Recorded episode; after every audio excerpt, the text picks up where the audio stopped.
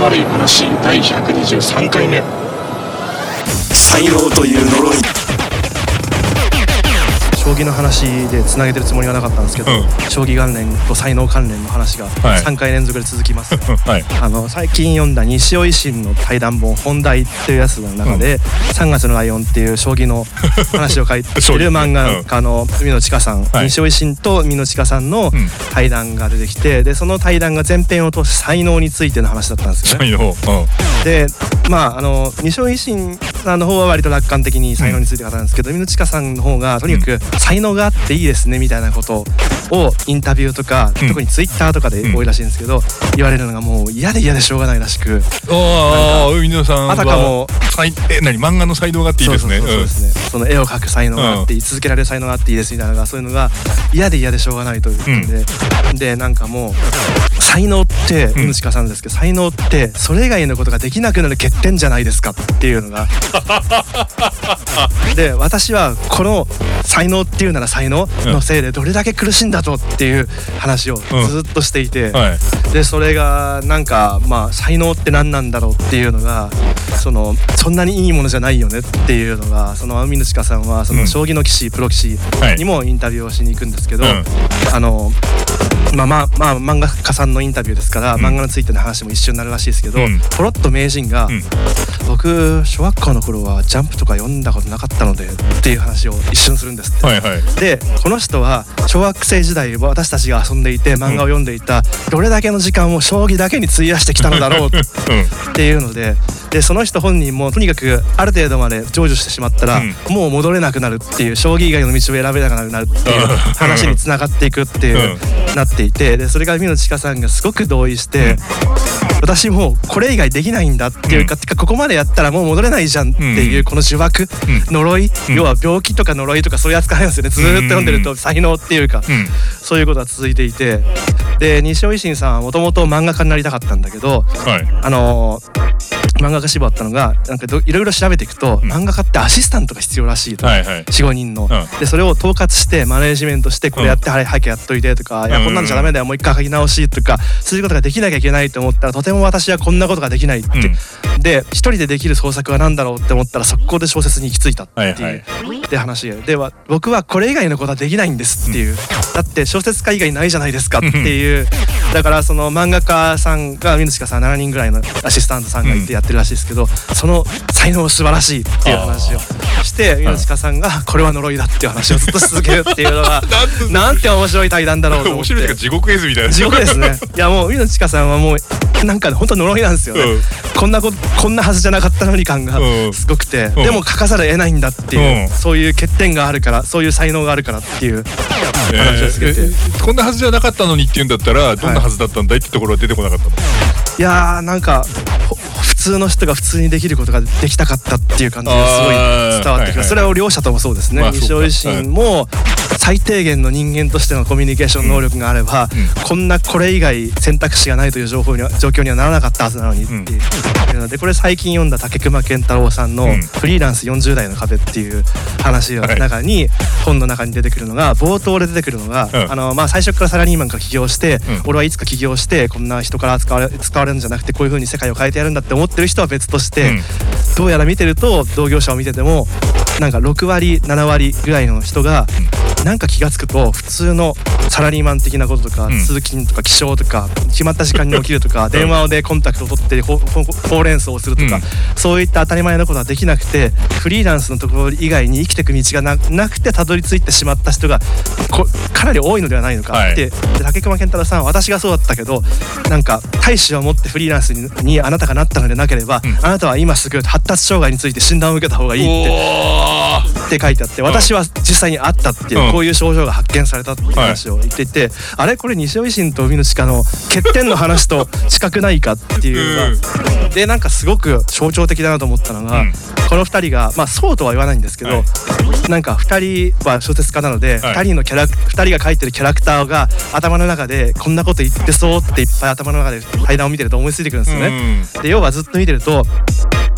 なんかあのまあ呪い病気みたいなことずっと言ってましたけど、はい。最終的に2人が言いたいことは才能がなくてよかったねって。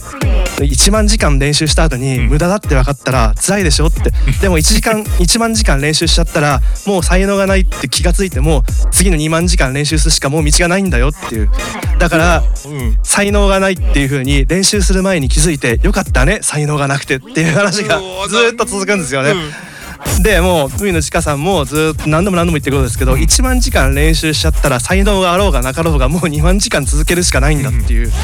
でそれはプロ棋士インタビューしたプロ棋士の方も結局そうなってその気が付くと将棋以外の道がなくなってったって話もそうですけど、うん。でこれは呪いなんだと。欠点なんだと、うん。でそれをやってみなきゃ才能があるかどうかなんて分かんないし、うん。でそれはやってみたらほんこの人はこんなに才能があるから、こんな本当はずっと続けてられればもっと素晴らしい作品ができたのにもったいないなんてことは関係ないっていう。お前そこまでの責任を負えるのかってこれ呪いなんだぞって話がずっと続くんですよね。それがうわなんかすごいこと言ってるってもうちょっと前向きな話してほしいって思いながらいやあのね将棋の話もそうだし、あはい。例えばその何ピアノだとかバイオリンだとかあの楽器をやる人たちいるじゃない、はい。あの人たちって大体自分でこれやりたいって選んで入った人も、まあ、いるでしょうけども、はい。大体子供の頃にやらせられてはい。始まってる人たちも多いじゃん。あんまり僕これやりたいっつって、あの楽器を持ったこともない家庭でうん。お母さんが無理して高いものを楽器を買ってくるってあんまり聞かないですね、うん。そういうのって。みたいなはい。話あるじゃない、でその中でやっぱり相当数の表に出てこないだけで、はい。相当数のはい。もうなんだ1万時間練習しちゃったからそっちに行かざるを得ないという選択肢をはい。持った上で成人してお前独り立ちの頃だぞって思われてるんだけど、はい。あのこれ以外やることないんですけどしかもこ あの何、えー例えばバイオリンだとしても、別にバイオリンで食っていけることじゃないしみたいない人がやでもあるでしょうね。いらっしゃるんじゃないですかこれ。う。んあると思いますよ。はい。でそうなったら確かに海の力のごとく、はい。呪いだって思うよね。うん。でもその1時間もバイオリンを練習したことない人からすると、いや全然うまいじゃないですかって、うん。もうプロとして活動してますしって、うん。プロとは言わなくても半プロっていうかそういう仕事たまにやってるじゃないですかって、十分才能ですようんっていうふうに思う思えるから多分才能があっていいですねという質問になるんでしょうね。あーきついな。でその才能とは何かっていう話はもううん。欠点だっていうけ話以外はずっとあんまり結論がつかず、要は才能がうんぬんどうこうっていうか続けるかいなどうかの話だよねっていう話と小説家で言ったらとにかく長編を一作書けるか書けないかっていうここの登竜門が壁がでかいんだっていう、うん。でそれが、まあ、前回も話しましたけど無根拠に俺はできると思ってうん。長編が一本作れるっていうその才能があるかないかっていう。わーなんか、うん、メタ才能だな。しかも長編が1本書いたとしてよし俺はいけるって思ってそれを書き続けるまだ別の才能、うん。でまあよくミュージシャンとか言いますけど、うん。1本人出すことだけでもすごく大変なんだけど、うん。ヒットさせ続けることはもっともっと大変って言いますけど、うん。そこについてもまた才能が、うん、プロ同士の間でも壁があってっていうのがなんかみんな楽観的に才能があっていいですねみたいなこと言いますけど、うん。みたいな感じ。になっていて さすがにの呪いの書だなって思いました。100ページぐらいしかないですけど。なんかそう考えると才能があっていいですねっていう人たちって、はい。なんか、えー諦めちゃった側の人なのかなって思えてくんだ。その前僕がよくこの話でも言ってた、そのどうして耳コピし続ける気になるんですかっうん。ていうのを僕は羨ましい羨ましいってよく言ってますけど、うん。耳コピーをし続けられる人からしたらいや別に羨ましいとかそういうことじゃなくてっていうのは十分あるんでしょうね、その今さぐみのちかさんの才能があっていいですねっていうのとうん。同じぐらいカチンとくる人いるかもしれないですし 僕はビートミュージックとかのリズムとかその譜割り関係についてはとか DJ 関係については無限に楽しい楽しいっつってやってられる人なんですけど、こと楽譜の音符の話になっていくと、ん。続けられる才能が欲しいとか耳コピーを続けられること自体があなたの才能だとかいろんなことを思い出しちゃうんですけど、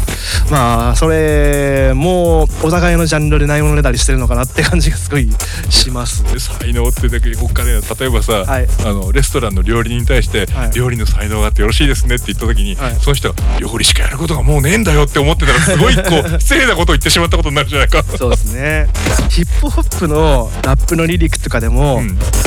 ここんなにクソみてえなうん。環境に育った人間には、うん。最初は悪から始める以外の道はないんだっていうリリックって結構あるじゃないですか。はいはい。あのーお前らみたいないい環境っていうかまともな環境を持ってたらそれは最初から才能を生かせるとこ環境はあるかもしれないけど、俺らみたいなこんな書き台みたいなところで育ったら最初は犯罪を犯すしかないんだっていうのが50セントの流れだ。そう。そういうのがでも結構こういうのって、うん。あのーヤンキーが猫を拾ったからって言って、うん。ヤンキー部の方のばっかり過大評価するのは何なのっていうのって普通の人からだったら当然の感情が湧いてくるじゃないですか、うんうんでも当人たちからすると「お前この状況になってみ?」っていう「物盗むぞ平気で」っていううん。それ以外道はねえんだぞっていう話にちょっとつながるのかなってあれ読んでると思うんですよねリリック。あ呪いだやっぱり。はい呪いです